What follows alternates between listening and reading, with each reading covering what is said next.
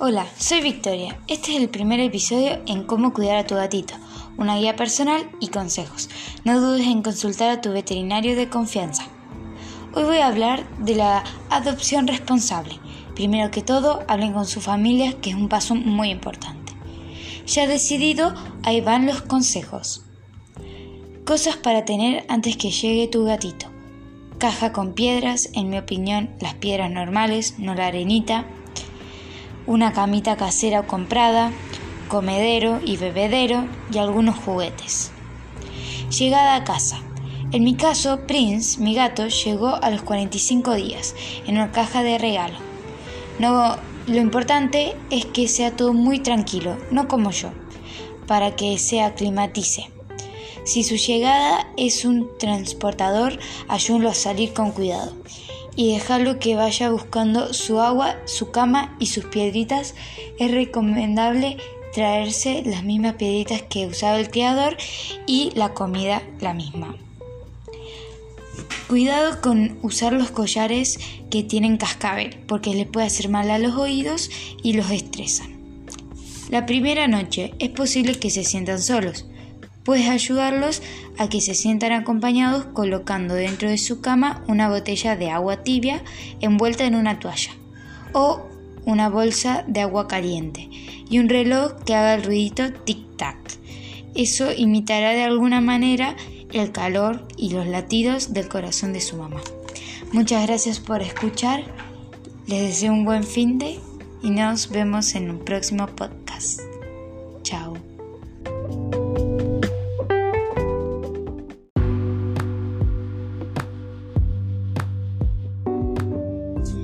Hola, soy Victoria. Hoy es sábado 31 de octubre del 2020. Estoy acá para compartirles más consejos y experiencias en este segundo podcast. Hoy vamos a hablar sobre el gato indicado para vos. Por ejemplo, si no tenés demasiado tiempo para su aseo, el gato de pelo largo no es para vos. ¿Un gato o un gatito? Ventajas de un gatito. Son muy dulces y divertidos y es más fácil entrenarlos. La desventaja es que te dará mucho trabajo, dedicándoles demasiado tiempo al entrenamiento.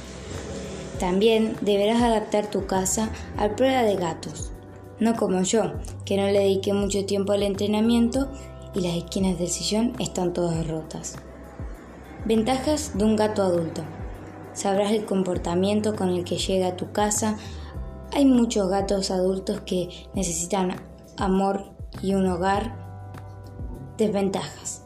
Es que tenga algunos problemas como no poder usar las piedritas y podría ser difíciles de corregir. ¿Qué elegimos? ¿Macho o hembra? A mí me regalaron en esa caja sorpresa un macho. ¿Se acuerdan? Se llama Prince, el de la foto del podcast anterior. Ya va a cumplir un año y todavía hace travesuras, difíciles de corregir. Lo mismo lo queremos. Sigamos. Las dos opciones son hermosas. Antes que todo, le vas a dedicar mucho tiempo y amor. A tener en cuenta, las hembras tienden a estar más tiempo en casa, pero los machos les gusta deambular, sí lo sabré, en busca de amor. El, en el próximo episodio hablaré de la esterilización, tanto de machos como de hembras, a qué edad o mes, qué consecuencias tiene, qué comida darle y mucho más. Gracias por escucharme.